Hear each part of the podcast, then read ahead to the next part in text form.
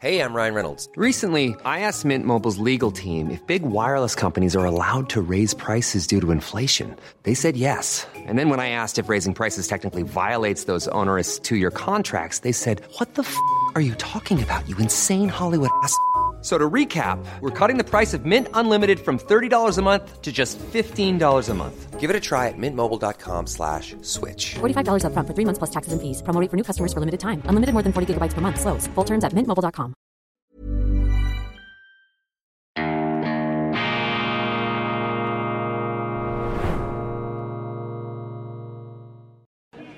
Grüezi miteinander, ganz herzlich willkommen und einen wunderschönen guten Tag. Ich äh, begrüße Sie äh, aus Berlin hier vor dem Reichstag, dem Parlamentsgebäude der Bundesrepublik Deutschland. Und wir haben hier einen Großaufmarsch von Demonstranten gegen die AfD, gegen die Rechte und ich habe hier eine Vertreterin der Gruppierung Omas gegen Rechts. O Omas gegen rechts und die Opas gegen rechts sind auch da, also auch die Rentner machen mobil. Grüezi wohl. Ähm, ist ja ziemlich kalt hier draußen. Warum, warum stehen Sie heute vor dem Reichstag zu Berlin? Wissen Sie, ich habe früher mal meine Mutter gefragt, warum, warum habt ihr nichts gegen Hitler gemacht, ja? Und die hat mir gesagt, ja, was sollten wir denn machen? Wir haben gesehen, dass es falsch läuft, aber was sollten wir machen? Das war vor langer Zeit und jetzt und dann habe ich gedacht, aber wenn dir sowas passiert, dann machst du das. Und deswegen bin ich hier, weil dieselben Geister, die damals waren, die kommen jetzt wieder. Und das sieht man jetzt an dem, was da in dieser Villa am Lenitzsee neulich passiert ist. Ja? Da wird von Deportation gesprochen und Abschiebung natürlich unter dem Wort Remigration, ja, weil das ist ja ein besseres Wort, ja. Aber da erkennt man den richtigen Geist, der dahinter steckt. Also die Demokratie ist in Gefahr und deswegen bin ich hier. Ist für Sie die AfD eine Nazi-Partei? Ja. ja. Die am Anfang war sie keine Nazi-Partei unter Lucke. Ja. Petri kann ich nicht sagen. Ja. Aber die äh, Rechten haben sie vereinnahmt und die Rechten sind, haben es auch geschafft, im vorpolitischen Raum sehr stark zu sein. Ja, also die gehen, haben eine sehr gute Strategie und ich finde, die Bürger, die müssen jetzt was dagegen setzen. Es sind nicht mehr die Politiker, die verantwortlich sind äh, äh, oder die alleine etwas gegen die AfD machen müssen, sondern das müssen wir. Die Bürger müssen das machen. Ich hoffe, es ist jetzt etwas in Gang gesetzt worden. Was ist für Sie das Schlimmste oder das Beunruhigendste an der AfD, die ja doch im Reichstag, also im Bundestag vertreten ist? Äh, Die Umfragen sind, Zahlen sind, gehen nach oben, jetzt auch im Osten und so weiter. Was ist für Sie das Irritierendste, das, was Sie am meisten abstößt an dieser AfD? Im Moment äh, das, was Sie jetzt in der Villa am Lenitzsee beschlossen haben oder worüber gesprochen wurde, äh, die Deportation, Vertreibung, weil das ist wirklich, das wird eine ganze Gesellschaft durcheinander bringen und das geht nicht, ja. Und äh, also eigentlich ist alles schlimm. Und ich bin jetzt seit zwei, äh, 2018 bei den Omas gegen Rechts, das war noch ganz am Anfang, ja. Und ich bin jetzt froh, dass jetzt viele auch gegen rechts aufstehen. Ne? Jetzt, ich blicke von außen, ich bin Schweizer. Ähm, wir verfolgen natürlich die Geschichte auch der Bundesrepublik. Und interessant ist ja zum Beispiel in den 50er Jahren, als das angefangen hat, da waren ja noch viele wirkliche Nazis zum Teil in der Regierung dabei. Also Globke bei Adenauer, vielen Parteien waren noch ehemalige Nationalsozialisten, sogar in der Spiegelredaktion waren noch ehemalige Nazis. Warum glauben Sie, ich meine, damals hatte die Bundesrepublik das auch irgendwie überstanden. Die waren in der Mitte der Gesellschaft. Warum glauben Sie, dass heute die Demokratie stärker vielleicht gefährdet ist als damals in den 50er und 60er Jahren hier in Deutschland? weil die Leute vergessen haben und die Demokratie für selbstverständlich halten. Also es geht immer weiter aufwärts, es wird nichts dazwischen kommen.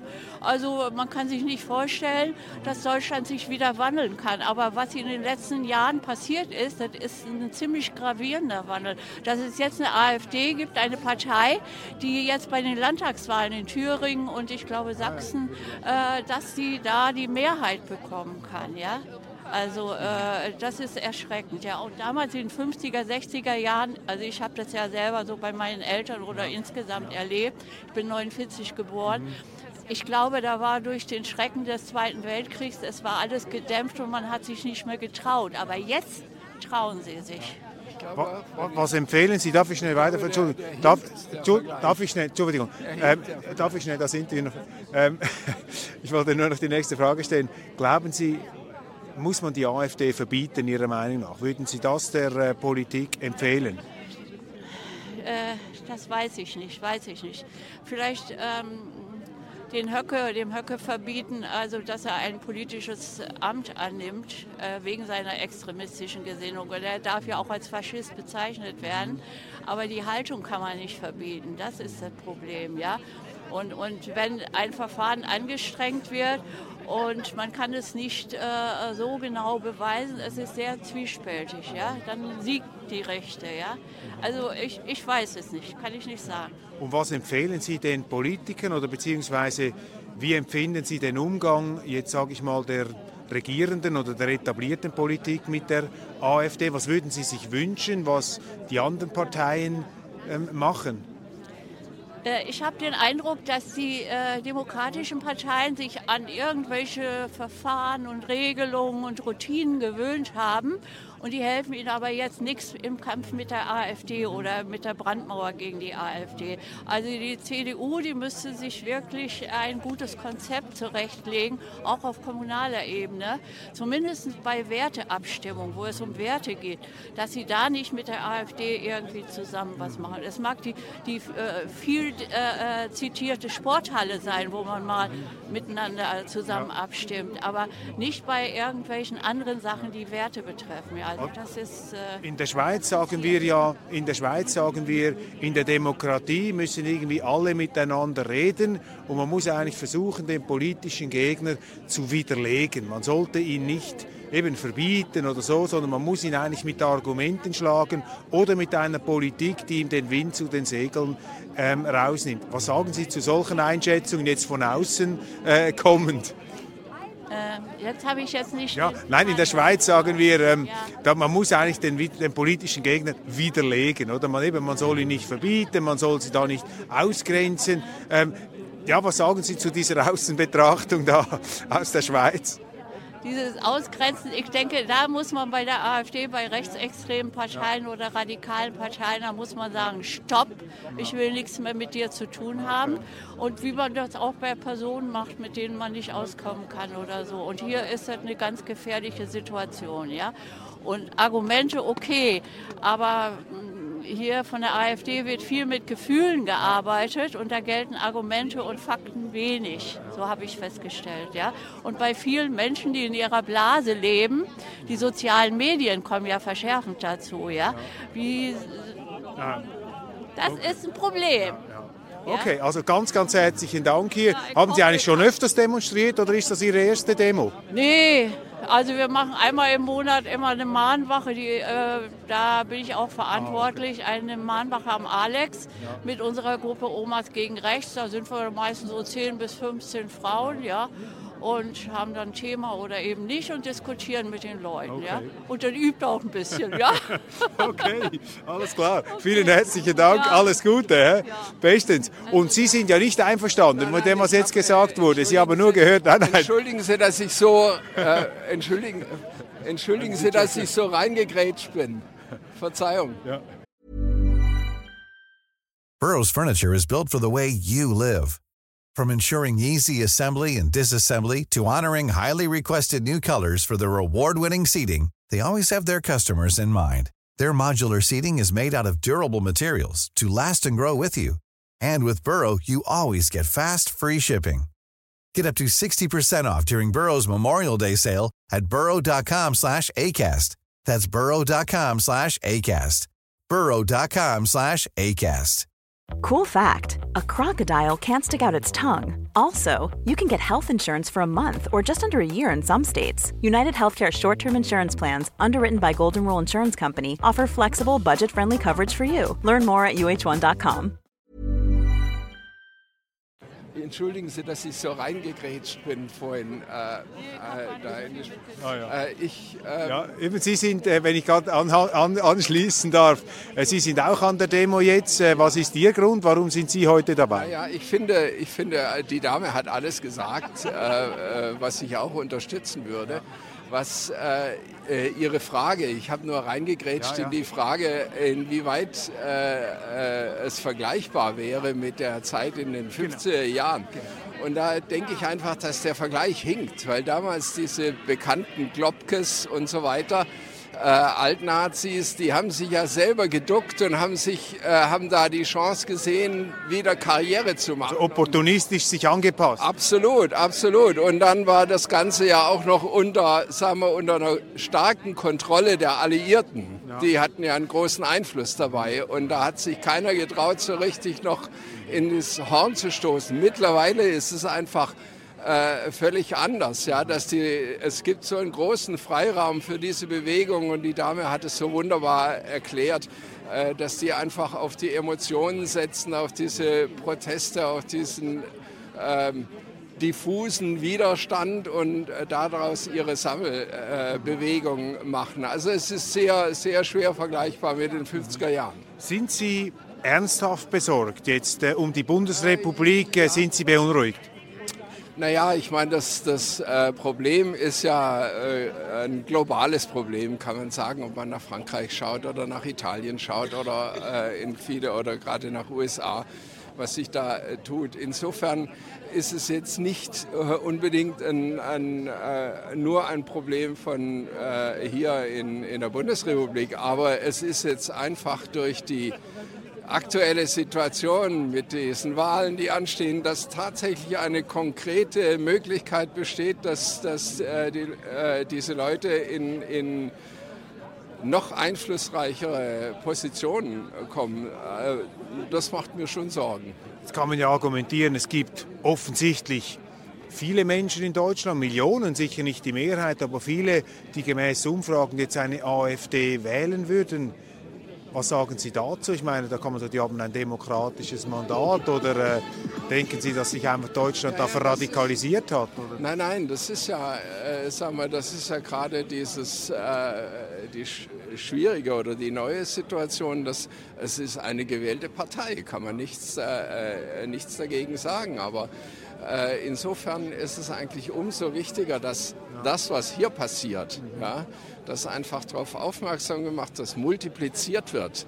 Äh, und dass vielleicht auch viele Leute, die jetzt tatsächlich die AfD wählen, es sind ja Millionen, ja, die die AfD wählen, dass die vielleicht äh, zum Nachdenken kommen und sagen, äh, wenn, äh, wenn sie sehen, dass friedliche Demonstrationen stattfinden, dass die auch merken, äh, die Leute müssen doch auch was im Kopf haben. Warum kommen die alle hierher bei, der, bei den Temperaturen? Ja. Wenn jetzt hier ein AfD-Wähler oder ein paar AfD-Wähler kämen, vielleicht Handwerker, Leute auch quasi auch irgendwo aus der Mitte der Gesellschaft, was würden Sie denen sagen? Na, ich würde vers äh, versuchen, mit denen ins Gespräch zu kommen und ihnen einfach die Situation erklären. Ja. Sollte man die AfD Ihrer Meinung nach, wir haben es auch angesprochen, verbieten? Würden Sie sagen, wenn ein Verfassungsschutz zum Schluss kommt, da ist doch einiges äh, verfassungsfeindlich dabei, müsste man mal nicht konsequenterweise verbieten? Naja, also äh, kann man, äh, ich bin mir auch nicht sicher, ja, aber man muss vielleicht auch differenzieren zwischen äh, Landesebene und, und Bundesebene, weil gerade auf der Landesebene ist es ja besonders brisant, wenn man nach Thüringen schaut. Und, äh, aber es gibt natürlich auch dieses Argument der, der, äh, der, der Gefahr der, der Märtyrer. Ähm, äh, Darstellung, ja, dass die Leute dann irgendwie zu, in eine Opferrolle kommen und dann noch mehr Zulauf bekommen. Und, äh, und dann auch die rein, kann man sagen, rein technische äh, Gefahr, dass wenn, wenn so ein Verbot dann nicht durchkäme, so ein Antrag, dass dann äh, umso mehr Argumente für die AfD daraus kommen. Se seht ihr, wir sind verfassungstreu. Also Was etwas ungewohnt ist, ich habe das jetzt auch da in Potsdam gesehen, ist, dass Regierungsmitglieder eigentlich demonstrieren gegen die parlamentarische Opposition. Also jetzt zum Beispiel der Kanzler Scholz. Ja. Ich glaube, heute kommen vielleicht auch noch Politiker. Ja. Ist das nicht ein bisschen komisch, wenn man da quasi Seite an Seite mit der Exekutive ja, demonstriert? Naja, man hat, äh, es ist ja... Äh, man hat ja dann das Gefühl, jetzt scheint ja irgendwie auch da was sich zu bewegen. Ja? Und was die Dame ja auch richtigerweise äh, gesagt hat, ja, dass dieses, unser, unser parlamentarisches System, was einfach immer ähm, äh, die Opposition und äh, gegenüber der Re Regierungspartei Hauptsache, wir sagen Nein oder wir arbeiten dagegen, nur um unsere eigenen Prozentpunkte. Und, und alles spielt eigentlich in die Hände der, der AfD. Und ich meine, Gott sei Dank sind wir hier noch in der Situation, dass es äh, ein Mehrparteiensystem gibt. Umso wilder ist es, wenn, wenn, wenn man nach England schaut oder nach, nach USA, wo es einfach nur diese Entweder-Oder-Situation gibt. Also das macht mir noch macht mir noch Hoffnung, ja, dass das. Ähm derzeit sind sich, letzte Frage, derzeit sind sich ja alle ein bisschen einig oder viele, alle kritisieren die Ampelregierung und sagen, jo, die machen es nicht gut, das ist nicht gut, das ist nicht gut. Geben Sie uns zum Schluss noch einen Lichtblick aus Deutschland. Was freut Sie in diesen Tagen, in diesen doch auch ja, aufwühlenden Zeiten hier? Was finden Sie toll an der Bundesrepublik Deutschland heute und jetzt? Naja, ich meine, das ist, äh, die Bundesrepublik ist eigentlich immer noch ein tolles Land, finde ich. Ja, und ich, ich bin eigentlich froh, dass ich hier lebe. Ja. Äh, so, so, äh, äh, ich bin zwar besorgt, aber ich bin insofern besorgt, dass ich eigentlich mir wünsche, dass es für meine Kinder und für meine Enkel äh, einfach auch irgendwie noch so weitergeht. Ich bin Jahrgang 51 das heißt, seit äh, über 70 Jahren in eigentlich, wo es, kann man sagen, mehr oder weniger immer bergauf gegangen ist. Und, und das würde ich schon auch ganz gerne irgendwie so weiter behalten. Ja. Und Deutschland ja doch, muss man sagen, die Geschichte seit 1945 meine, die Geschichte einer äh, beeindruckenden Stabilität. Ist eigentlich unglaublich, was Deutschland alles verkraftet hat, auch an Schocks. Ich meine, 70er Jahre Ölpreisschock, dann die Wiedervereinigung, Migration, Finanzkrise, all diese Dinge. Ich meine, nichts hat Deutschland irgendwie aus den äh, Angeln heben können, irgendwie erschüttern können. Wir, vielleicht, vielleicht, ist es eine, eine Folge der Katastrophe, die wir hier hatten in dem Land dass dadurch sagen wir, das Grundgesetz, was dann geschaffen worden ist, es einigermaßen vorbildlich ist. Ja, und gerade was ich äh, vorher gesagt habe, dieses Mehrparteiensystem, das hilft uns, glaube ich, schon sehr, dass Kompromisse möglich sind und äh, nicht immer nur schwarz und weiß äh, die Entscheidung ist. Also ähm, so, so bizarr es ist, äh, es klingt, aber wir haben der Katastrophe äh, unserer des 20. Jahrhunderts, der ersten Hälfte beider Kriege, haben wir eigentlich zu verdanken, dass wir äh, ein modernes Land geworden sind. Ganz herzlichen Dank für dieses Gespräch und noch einen schönen Sonntag. Danke Ihnen Merci vielmals.